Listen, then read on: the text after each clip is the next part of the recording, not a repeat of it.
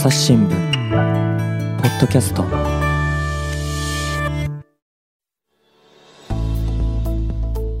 朝日新聞の木田光です、えー本日は科学未来部の竹石涼子さんをお迎えしています、えー竹石さんよろしくお願いします。よろしくお願いします。えっ、と自己紹介をお願いできますか？はい、えっと私はあ科学未来部で記者をしていまして、はい。え94年の入社です。でその後浦和青森を経て今あの科学科学未来部で科学全般を担当しています。えっ、とで本日のテーマは何になりますでしょうか？今回はモンジョコムシでおモンジ願いします。ョコムシ。なかなかこう聞き慣れない言葉かと思うんですけどもモンジョコムシっていうのは何でしょうか？ああの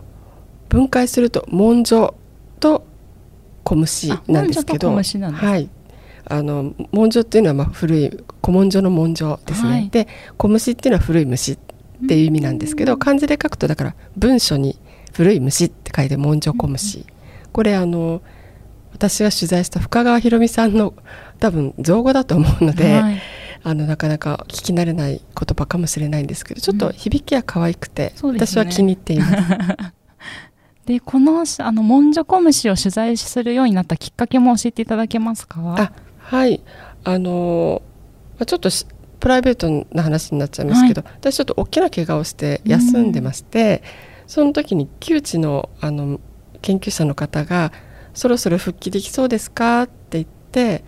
あの虫が何よりも好きな御人がいるんだよっていう メールを メールをくださったんですね。はい。であのちょうどまあふ復職1ヶ月ぐらい前にそのメールをいただいていて、あの復職してからあの連絡を取ってみたらどうもその時研究費のクラウドファンディングを始めた時だったみたいなんですね。あその紹介したい方が。はい。あそれであの私に連絡をくださったみたいーで、うん。ただクラウドファンディングは無事成功しちゃっててですね。ああの私の出る幕はないなっていう感じだったんですけどー成も。功は良かったですね、そうですそうです。だからああの無事成功してよかったですって、うん。だけどなんか面白そうな第六感というか なんかこうなんとなく感じたんですうん。ねしかもクラウドファンディングが虫でそんなこうしかもなんかマイナーっぽい話をちらっちらっとこうメールの文面で詳しくは書いてなかったんですけどあそれでクラウドファンディングが1ヶ月で成功しちゃうなんて何かやっぱり面白いことがあるに違いないと思ってそれであのそのどういう方なんですか？ってぜひぜひ紹介させてくださいって言ってあの先生とその深川さんと連絡取ってくださってで深川さんからもご連絡いただいてそしたら今度は幻の雲って言われてる伊予雲が結構出てくるんですみたいな なんかこう最初は断片でこう全体像がつかめない状態だったんですけど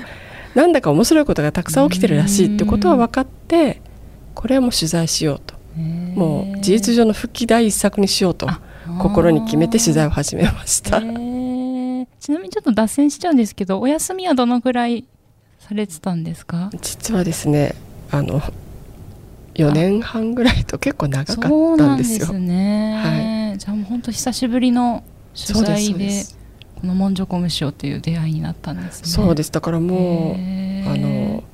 復帰できるか本当に不安だった時期もあったんですけど、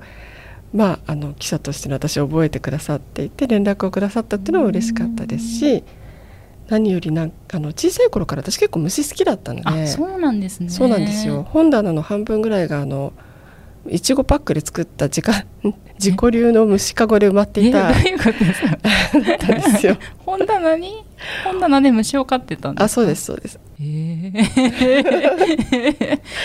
どんな虫を飼われてたんですか？いや別にあのクワガタとかですうね、ん。それからと、まあ、虫虫じゃないけどトカゲとかですね。それから何飼ってたかな？まあ青虫とかも飼ってましたね、まあとにかくあスズムシとかそういうのも飼ってましたし。結構賑やかそうですねお家も。賑やかだったし、あのちゃんとした虫かごじゃないからよく脱走するんですよ。であの小学校から帰ってきたら廊下にうん。あゴキブリかと思ったらクワガタだったとかですね。なんかそういうのはよくあってあの小さい頃のそういったことをちょっとふと思い出して、うん。えあの連絡を取ったら深川さんももう私の100万倍ぐらい虫好きの方だったのでまだ一度も会ってないそれこそ LINE で「こんにちは」しただけだった時から、はい、電話をしただけでもう2時間以上盛り上がっちゃって。虫の話。虫の話すごいですね。もうあのビビッとくるものがあったっていう出会いでしたね。出会いに感謝してました、はい、でその深川さんという方はどんな方なんですか？えっともともと、えっと、専門学校で野外活動とかフィールド活動を多分学ばれていて、はい、でその後大学にあの入られて大学で昆虫学を学ばれた方ででその後はあの IPM つってそのいわゆる文書文書の管理のお仕事を鳥取県立博物館でされていてそれは実際はそのいわゆるこう外から例えば委託されたり帰宅されたような文書のに虫逆に言えば虫に食われないようにですね、あの文書が適切に保存できるように管理していくっていうお仕事の一端を担われてたんだと思うんですけども、うん、そのうち大の虫好きだからその見つかった虫をこう排除しなきゃいけないっていうことが多分苦痛だったんだと思うんです、それぐらい虫好きだったんですね。確かに文章その文書を守るためには虫をこうそうそう。あ排除しなきゃいけないですもんね。あそう。でもそういう中でもふとこの出てくるしかももうミイラになっちゃってる虫なのに、まあ、確かにそのね新たな生きてる虫の餌になっちゃ困るっていうのはあるんだけど、うん、でもミイラの虫別にそれ自体はもう食べないわけじゃないですか。ね、このたくさん出てくる虫たちもなんかこう大事にしてあげたいっていう、うん、やっぱ虫愛が我慢抑えきれなかったんでしょうね。なんかこ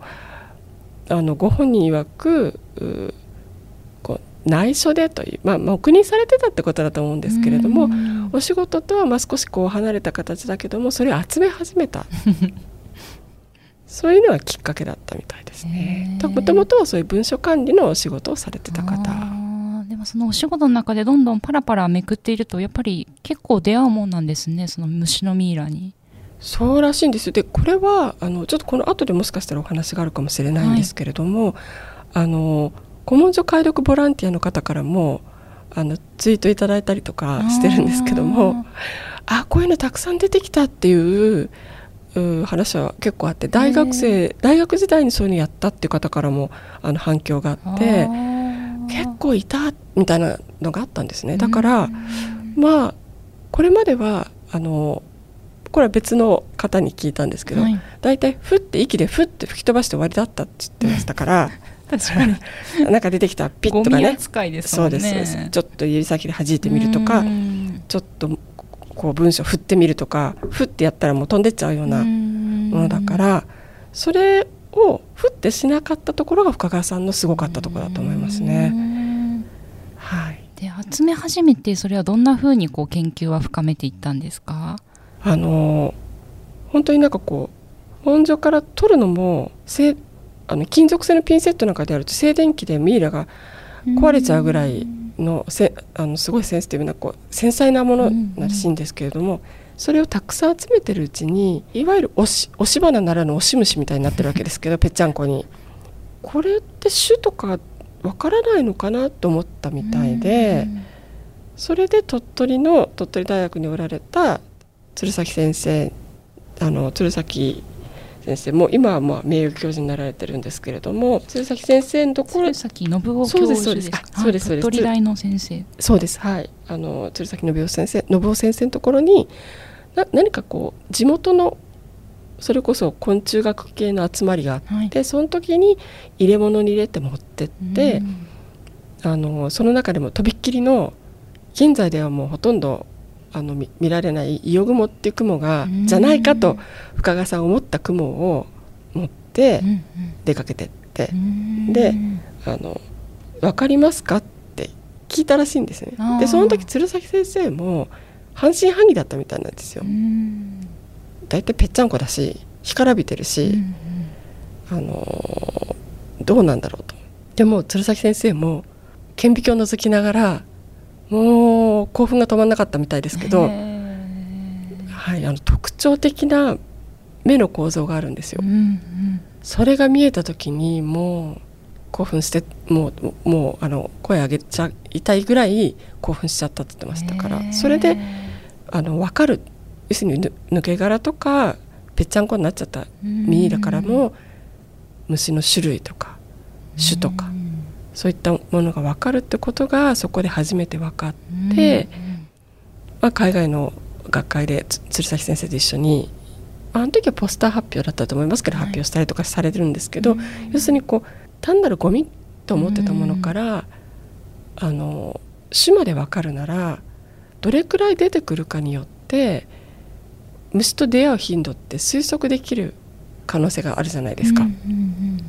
だから今はもう絶滅しちゃってたりとかもう絶滅したかどうかとはなかなか言うの難しくてもうほとんど見かけなくなっちゃった雲が深川さんのその目の前の古文書からうじゃうじゃ出てきてるわけだから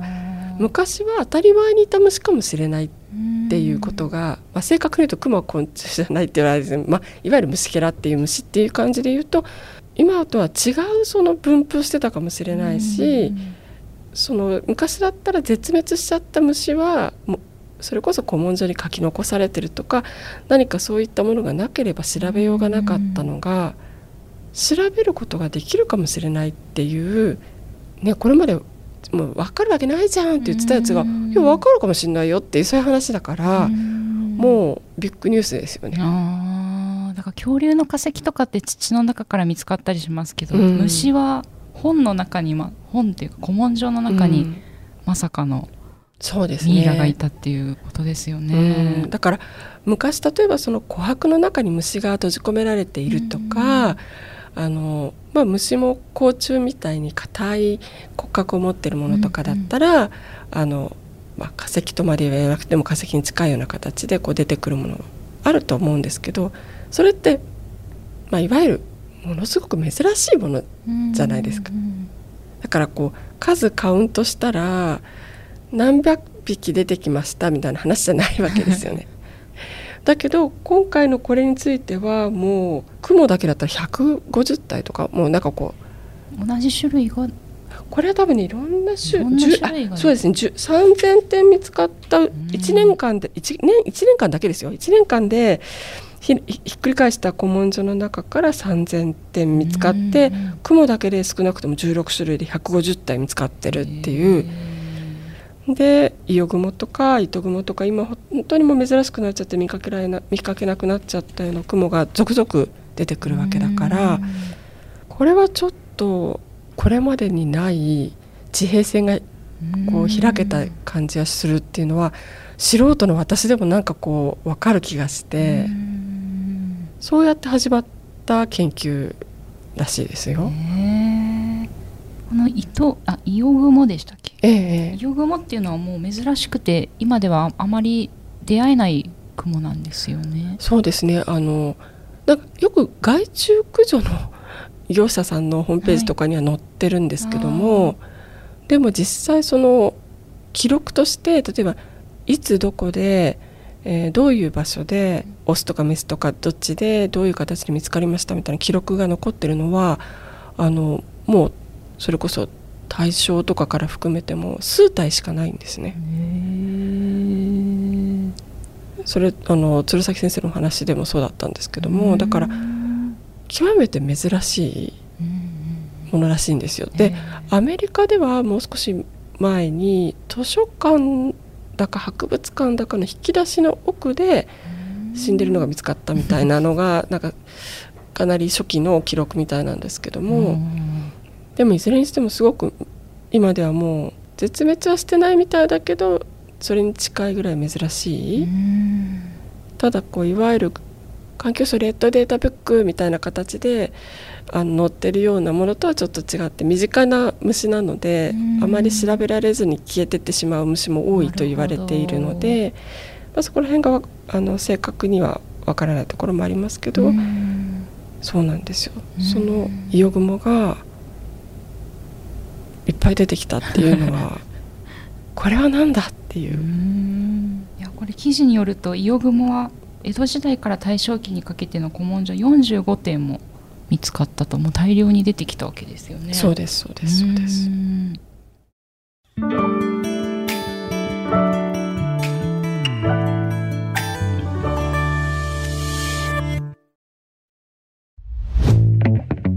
メディアトークパーソナリティの真田亮です。SDGs シンプルに話そうをお聞きの皆さん、朝日新聞ポッドキャストには他にも番組があるって知っていますか？メディアトークはメディアの今と未来についてじっくり言葉を交わします。何を伝えるのか、どうしたら伝わるのか、本当に必要なのか。コンセプトはあなたとメディアの未来をつなぐ。一緒に考えてみませんか？アプリからメディアトークで検索してください。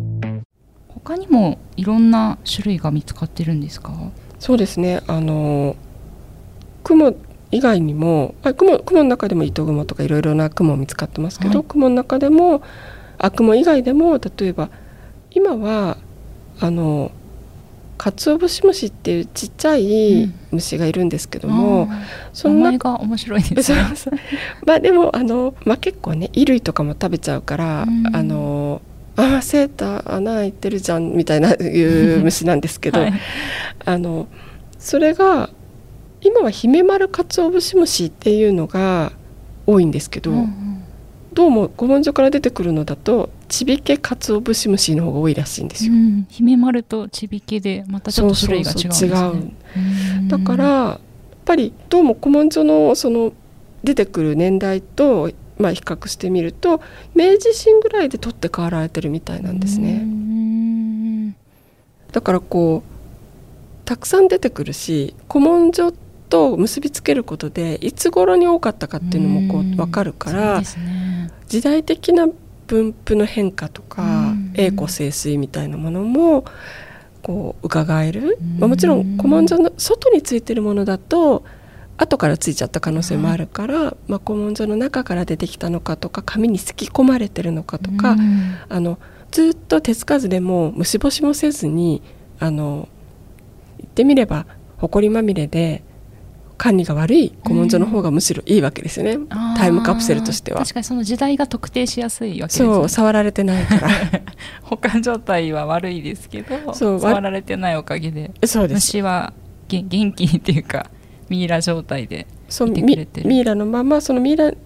その死んじゃった時のまんまうん。だからおそらくその本が最後に閉じられた時が最後うのん。時代だってわかるし、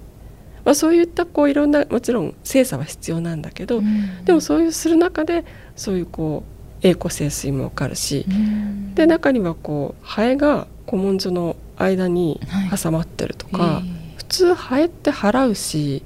閉じようと思ええば逃げてきますよね。うん。でもぺっちゃんこってなってるってことはおそらくたくさんいただろうしもう当たり前にいるから読んでる方も気にせず払うこともなくそのままパタンって閉じたうん。可能性もあるなとかここら辺はもうイマジネーションの世界ですけど、米粒がついてたりその鳥の羽が挟まってたり、うん。キセルの灰とかね焦げ跡なんかも古文書にその虫と一緒に出てきたりするとああー農作業しながらおにぎり食べながら本読んでーて、うん。で次の農作業をする時にパタンと閉じたりとかね。なんかこういうそういうこうここら辺はあの科学的っていうよりイマジネーションの部分だけど、そういったことも広がってくるからこう、ん。なんて言うんでしょうかね。昆虫学の話を聞いてとして聞いてても面白かったしそれ以外にこう広がっていく想像の世界という意味でもすごく面白くて、うん。そうなんですよ。だから深川さんとお話しすると毎回じゃあ今日は30分で1時間ねって言うんだけど大体2時間3時間とかになっちゃうんですよ。虫好き同士でやっぱりこう共感し合うんでしょうね。そうビビッとくるものがあるし、うんで虫がそんなに好きじゃない人にも楽しめると思うんですよね。いや私なんかそうなんですよ虫が正直苦手な方で、ええもう絶対飼ったりとか 無理なんですがでもなんかこう古文書じゃないですけど本の中から虫が出てきた記憶って結構あって白いな何の種類かわからないですけど。シミとかですかね。そうかもしれないですね、うん。歩いてたりとかそういう記憶があったので、まあ、このモンジョコムシの記事を読んだ時にすごいロマンが広がるというか、うんうん。昔の人の生活どうだったんだろうっていう楽しいですよね。ね。虫が苦手でもそこはすごい楽しいって思います。そう。でやっぱりその紙にカゲロウの幼虫がすき込まれてるのが分かったりとかするとうん。もうすき込まれてるってことは明らかにもうその時代に入ったものだと分かるわけですけど川の水におそらくいたんだろうってことで川の水をまあ引き込んで和紙をすいてたって姿が今度こう思い浮かぶじゃないですか。だからもういろんな楽しみ方ができる研究だなと思って。どんどん引き込まれてったっていうのが本当のところですね。うんはい。でも意外と最近まではあの注目がされてなかったんですよねこの分野ってそうですね。だからやっぱり古文書っていうのを中これまでは中身書かれている中身に焦点が当たっていて、そのましてや埃まみれで もうなんか紙もボロボロになってるような、ん。それを中身も文字が読めなくなっちゃってるような状態だったら多分単なるゴミでしかなかったと思うんですよね。でもそのいやいやいやその埃も手つかずなんだったらうん。その例えば江戸時代には虫干ししちゃったかもしれないけどその後ここ数十年は触ってないんですって言われたら、そ外側の埃だって数十年分溜まってるわけじゃないですか。だからもう逆に深川さんなんか埃大好きですよね。ほええ。埃の中に 宝が埋まってるかもっていう。だからこれまではやっぱり古文書の中身に焦点が当たっていた。で昆虫学の人たちは昆虫学で主に野外のフィールドであるとか、あのまあ主に生きてる虫たちを野外に取りに行ったり観察したりして研究をするっていうのがメインだったから、うん。その狭間で学問の狭間で見過ごされてきた、うん。そういう分野でもあると思うし、もう絶滅しちゃったらわからないよねだで終わってたところにいやわかるかもっていう、あのこれからの研究にもつながる部分っていう意味ではやっぱり大きいなと思いますね。ユニークとてもユニークだとうん。思いますね。だから人文でもない自然科学だけでもないうん歴史学だけでもない昆虫学だけでもない。そこのこうなんて言うんでしょうね。縦割りじゃないからこそ見えてきた新しいものっていうことがあるんじゃないかなっていうふうには思いますね。うん。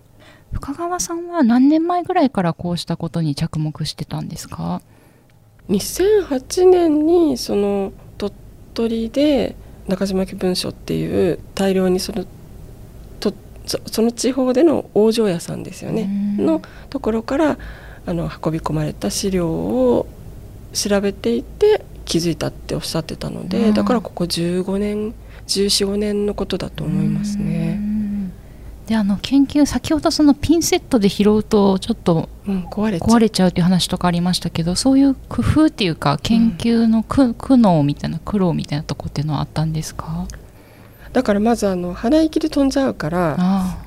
実際にこう詳しく調べる時とか今はもうあの博物館辞められてあのご自身であの古文書クリーニングのはい。お店開いてるんですけど、そのお店で開く時なんかも鼻息で飛ばないようあに、うん。こう息がかからないようにするとか、うん。ピンセットもこう竹でできたようなうん。ピンセットを使って静電気でこう羽が乾いた羽がピッと金属にくっついちゃってそれをとちょっと動かしたらもげちゃったとかいうことになるとあーパリッとかなっちゃうんですね。そうそうねあれですからそうならないように竹のピンセットでそれをつまむとかかなり気をつけてやってはおられるようですね。虫愛ですねそこは。そうだってもうゴキブリもあの退治しない人です。もうえ LINE の絵文字もゴキブリとか カマキリとかね可愛いまあでも可愛いんですよ。可愛いですそうかそのねゴキブリの絵文字を見てる分には誰もあの「えいプシュ!」とかってやりたくはならないと思うんですね。じゃあ LINE のやり取りでもそういう虫が登場スタンプで虫が登場したりするそうんでですすそうですね深川。えーあのだから私もムカデで返してみたりとかしてますけど。返すんですね すごいですね そうです。だからまあ本当にあの 気をつけてえー管理触らないとあの標本が壊れちゃうっていうところがあるのでそこはとっても気をつけておられるようですけどでもいつどこでどんな状況で出てきたかが分かればあの他の方でもできるサンプル収集でもあるのであの今深川さんとちょっと話をしてるんですけど、はい、やっぱり例えば人文系のそういう文書を扱ってる先生方とか古文書を被災地とかで水に浸かってしまったりいろんな例えばまあ過疎地で人が減ってしまって蔵を管理する人がいなくなっちゃったとかっていったところから古文書を救出してくるあの古文書レスキューとかそういうボランティアをされてる方は全国にたくさんいらっしゃるんですけど、そういう先生方ともちょっと今あの話をしててなんかこうやり方とかがこうオープンにこう公開できればいいよねと。例えば写真を撮った上でそこからこうその埃ごと容器に入れておくとか虫が出てきたら虫をそのそーっとこう容器にそーっと入れておくとか。なんかこう方法があのうまくこう手順書みたいな感じでまとめられるといいねみたいな話をちょっとしてはいましたけど、埃もやっぱり大事なんですね。虫だけ採取するんじゃなくて埃ごと取るという。だってその埃に目一見目に見えない虫が紛れてるかもしれないじゃないですか。確かにとても小さい虫が。そうですそうです。なるほど。目に見えるでっかい虫だけが虫じゃないのでだからもうそれこそ多分これは分かりませんけど、まあ、ダニとかね、はい、そういうのも含めてみたら多分全く分類もされず名前も付けられずに消えてしまった種類なんていっぱいいるんじゃないかなと思うんですよね。ね。だからあのそういった意味でも地味な虫も含めて考えると、もう埃も含めて、はい、大事な大事な宝の山かもしれないっていうところなんじゃないかなと思います。朝日新聞ポッドキャスト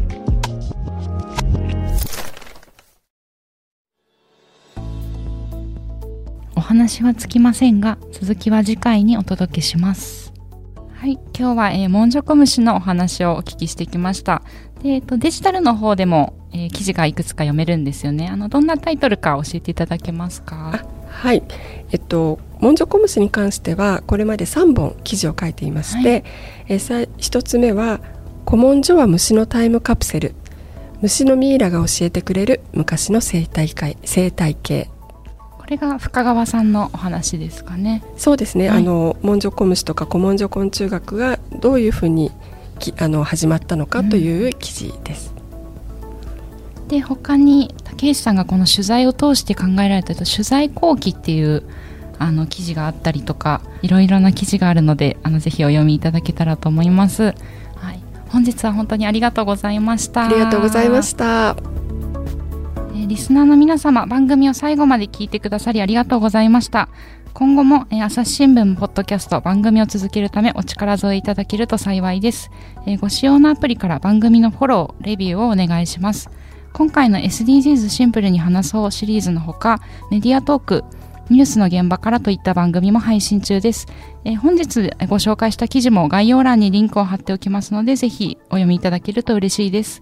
えまた概要欄にありますお便りフォームからご意見やご質問もお待ちしています。えー、ツイッターやメールでお寄せいただくのも大変励みになりますのでよろしくお願いいたします。